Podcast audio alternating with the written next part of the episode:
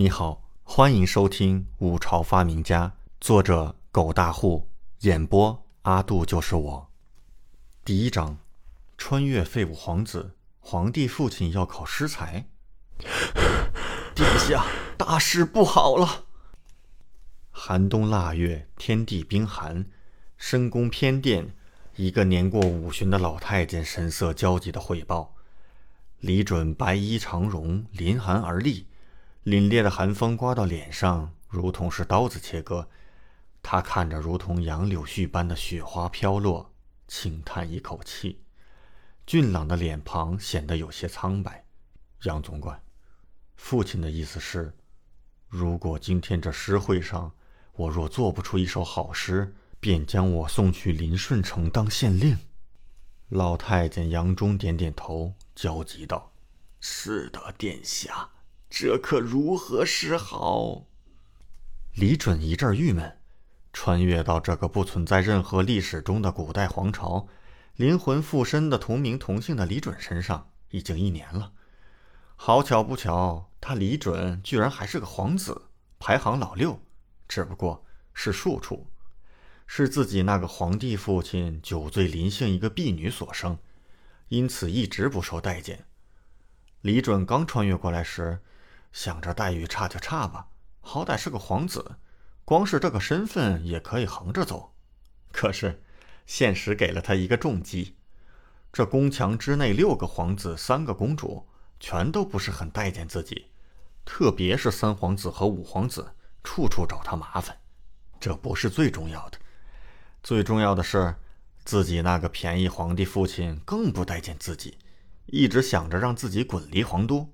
这不，借着京城诗会，想要将自己赶到那匪盗猖獗、已经半脱离朝廷管制的混乱地带——临顺城，那个鬼地方，已经派去好几个县令县城，可是都被强盗给剁了。朝廷派兵围剿不知多少次，可是都无法彻底掌控临顺城。现在皇帝想要将他送去那个地方当县令，由此可见，是存着什么心思呀？不过这也是李准咎由自取呀。以前的李准不受待见，庶出是一方面，最重要的是文不成武不就，十足一个废物。加上从小受到各个皇子公主的欺负，性格懦弱，除了长了一张英俊无比的脸蛋儿，是真的一无是处。如此废物的皇子，那皇帝想要让他滚离皇都，自生自灭，也是情有可原。不过嘛。现在的李准不是从前的李准，他李准从二十一世纪穿越而来，哪能是个废物呢？作诗巧了，他穿越过来之前可是中文系大才子，中华文明五千年，诗词歌赋璀璨古今，自己不会做，还不会抄吗？想要让自己去林顺城送死，不可能。穿越过来一年。他李准只是想要安安静静享受着古代生活，何必逼他呢？既然如此，那就让你们见识一下什么叫未来。杨总管，带路吧。李准开口，眼眸中浮现一丝笑意。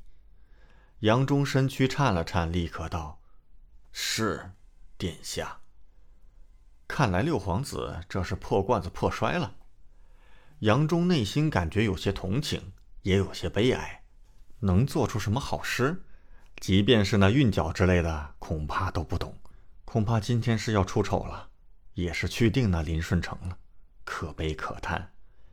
杨忠从小跟随李准，看到自己主子是这个下场，着实有些不忍。殿下，今天的诗会，其他殿下也可能会到场。到时候免不了会打压殿下，取笑殿下，但是还请殿下千万忍耐。杨忠一边带着李准走出皇宫，一边小声劝诫。杨忠生怕前阵子李准所做的事情会再次上演。以前的李准被其他皇子欺负，基本是打不还手，骂不还口。但是前阵子李准被五皇子针对，竟是当场回怼。惹得五皇子愤怒难当，这是杨忠头一次见李准这么强势。今天这诗会，那些皇子恐怕会冷嘲热讽，他就怕李准会当场回怼其他皇子，那可就糟糕了。李准点头道：“好的，杨总管，我记住了。”杨忠听到李准的允诺声，顿时稍微松了一口气，可是也不敢太过放松。也不知道是不是他的错觉，总觉得从一年前的某一天开始，自家主子变得有些不一样了。至于哪里不一样，他说不上来。但是吧，李准越来越喜欢搞一些稀奇古怪的玩意儿，比如什么自行车、什么自动风扇、什么诸葛连弩、什么炸药、什么象棋、麻将之类的，他记不清了。但是那些李准制作的东西都堆积在仓库里面，有一大堆了。还喜欢冒出一些从未听过的词汇，比如打飞机、压咩爹之类的。两人出了皇宫，到了京城文人聚集的文曲馆。今日的京城诗会便是在此开设。杨忠在外候着，李准独自走进去。里面已经有很多文人雅士，各种吟诗声不绝于耳。李准一眼便看到自己的皇兄，排行第三的李潜。和排行第五的李仲正坐在楼上，他们也是一眼看到李准，两人立刻便是对视一笑，嘴角露出一抹冷笑。六弟，你终于来了。五皇子李仲冷笑开口，居高临下的看着李准道：“父皇有令，让我和三哥今日到场，亲自见证六弟做事。六弟，你可准备好了？”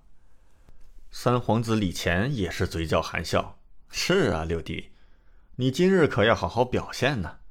这一关，我和你五哥即便想要帮你也不容易。父皇可是专门派了沈太傅前来。”旁边一个中文，旁边一个中年文士立刻微微点头：“此人便是翰林院学士沈括，因为学富五车，极有才学，所以官拜翰林院，同时兼职太傅。”是为太子的老师，也是当朝皇帝的老师，可称为当朝第一大学士、第一文学泰斗。见过三哥、五哥、沈太傅。李准看了一眼那沈括，微微一拜，做足了礼节，却是不卑不亢道：“那想必今日这题也是三哥和五哥出吧？”果然。自己的那便宜父皇，这是铁了心要让自己滚离皇都啊，所以才会让最跟自己不对付的三皇子和五皇子在场，摆明了就是让他们刁难自己啊。不过，诗歌嘛，华夏文明五千年，那些诗人什么题没做过？而不巧的是，他李准熟背唐诗、宋词、元曲等等，也不知有多少，只是作诗而已，信手可拈来。李仲笑道：“没错，六弟。不过六弟，你什么才学？你五哥我也是知晓。即便再简单的题，你怕是也难做出。不如这样吧，我看你也不要折腾了。只要你保证好好学习，努力向上，我和三哥去向父皇求情，免了你的顺承之刑，怎么样？是啊，六弟，倒不如直接向父皇认错。”承认你这些年荒芜度日，保证今后改正。那我和五弟去和父皇求情，也可免你顺承之刑。李乾也是淡笑。李准什么斤两，两人再清楚不过。今日这诗会，说是京城文人的诗会，倒不如说专为李准而设。此地便是李准出丑之地，两人料定他什么诗也做不出。然而李准摇头道。